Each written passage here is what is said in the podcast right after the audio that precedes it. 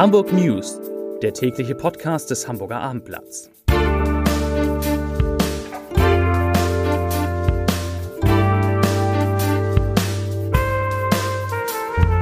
Herzlich willkommen. Mein Name ist Lars Heider und heute geht es um den Großbrand an einer Hamburger Schule, dem dort auch alle Zeugnisse zum Opfer fielen. Weitere Themen. Sowohl Hamburgs Schülerinnen und Schüler als auch die Bundestagsabgeordneten erhalten Noten. Der alte Bismarck bekommt einen prominenten Unterstützer und der Stau von Containerschiffen wird nicht nur vor dem Hamburger Hafen, aber eben auch dort immer größer. Dazu gleich mehr. Zunächst aber wie immer die Top 3, die drei meistgelesenen Themen und Texte auf abendblatt.de. Auf Platz 3 Umfrage. So viel Geld geben die Hamburger im Urlaub aus. Auf Platz 2 Kofferchaos. Diese Idee hilft, das Gepäck wiederzubekommen. Und auf Platz 1 Finkenwerder. Explosion zerstört Schule, Zeugnisse verbrennen. Das waren die Top 3 auf abendblatt.de. Ein Hit der neuen deutschen Welle wurde heute Morgen auf Fickenwerder bittere Wirklichkeit. Aufgrund eines Großbrandes in der Stadtteilschule fiel der Unterricht am letzten Tag vor den Sommerferien aus. Die Brandmuster deuten auf eine Gasexplosion als Ursache hin, das teilten Polizei und Feuerwehr heute mit. Das Feuer brach demnach im Keller der Stadtteilschule aus und griff von dort auf das Verwaltungsgebäude über, in dem auch die Lehrerzimmer untergebracht sind und in dem die Zeugnisse lagen, die heute verteilt werden sollten. Sie sind alle verbrannt.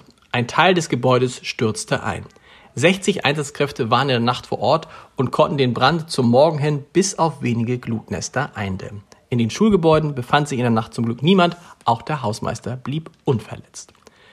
Der Notendurchschnitt der Hamburger Abiturienten liegt in diesem Jahr bei 2,28. Das ist der zweitbeste Zensurendurchschnitt der vergangenen zehn Jahre und das hängt natürlich auch ein bisschen mit der Corona-Pandemie zusammen. Zumindest sagt Hamburgs Schulsenator Thies Rabe, dass er glaube, dass die Lehrerinnen und Lehrer in diesem Jahr besonderes Verständnis für die besondere Situation der Schülerinnen und Schüler gehabt haben. Das ist doch eine gute Nachricht. Noten gab es auch für Hamburgs Bundestagsabgeordnete. Das Internetportal Abgeordnetenwatch.de hat bewertet, wer die Fragen der Wählerinnen und Wähler beantwortet hat und wer nicht. Eine glatte 6 bekam die grüne Bundestagsabgeordnete Emilia Fester. Sie hat keine einzige der immerhin 39 Anfragen beantwortet, die sie erhalten hat. Das gleiche gilt für den AfDler Bernd Baumann. Auch er bekam eine 6. Er hat 0 von 4 Anfragen beantwortet. Zehn Abgeordnete erhielten die Note sehr gut, da sie fast alle Anfragen beantwortet haben. Michael Kruse von der FDP und Christoph Ploss von der CDU, beide je 17 Antworten auf 17 Fragen. Metin Hagverdi von der SPD, 11 von 11. Nils Ann, ebenfalls SPD, Katharina Beek, die Grünen und Ria Schröder, jeweils 10 von 10. Ria Schröder ist von der FDP. Christoph de Vries von der CDU beantwortete 24 von 25, Linda Heidmann von den Grünen 33 von 35 und Falco Drossmann von der SPD 14 von 15.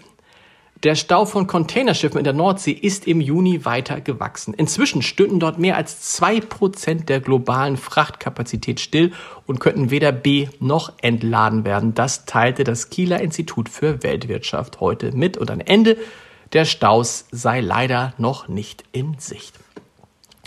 Ein Teenager aus Hamburg ist heute Morgen, am frühen Morgen am Bahnhof Pinneberg Opfer einer Gewalttat geworden. Wie die Polizei mitteilt, sei der 19-Jährige gegen 4 Uhr von Zeugen an der Rockwillstraße schwerst verletzt vorgefunden worden.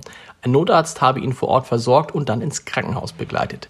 Die Identität des Täters und das Motiv der Tat seien noch unklar. Die Polizei bittet um Hinweise unter den Telefonnummern 04101 2020, 04101 2020 und 04821 6020, 04821 6020.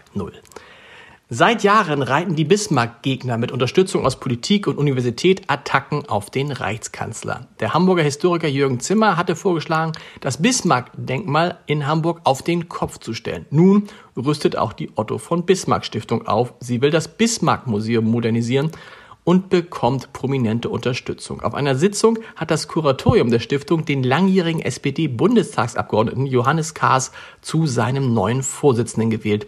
In seiner Zeit in Berlin hatte Karst noch 9 Millionen Euro für die Sanierung des Bismarck-Denkmals auf St. Pauli organisiert. Und einen Podcast-Tipp habe ich für Sie natürlich auch, nämlich es gibt eine neue Folge unseres Scholz-Updates und diesmal ist zu Gast Ralf Stegner, der SPD-Bundestagsabgeordnete Ralf Stegner, der natürlich einiges über Olaf Scholz, den er lange kennt, zu sagen hat, aber er hat auch einiges über Robert Habeck und dessen Strategie zu erzählen, denn Ralf Stegner hat über Theatralik in der Politik promoviert und er sagt, niemand könne sich so gut inszenieren wie Robert Habeck. Hören Sie mal rein unter www.abendblatt.de slash podcast, das neue Scholz-Update. Die neuen Hamburg News gibt's morgen wieder um 17 Uhr. Bis dahin. Tschüss.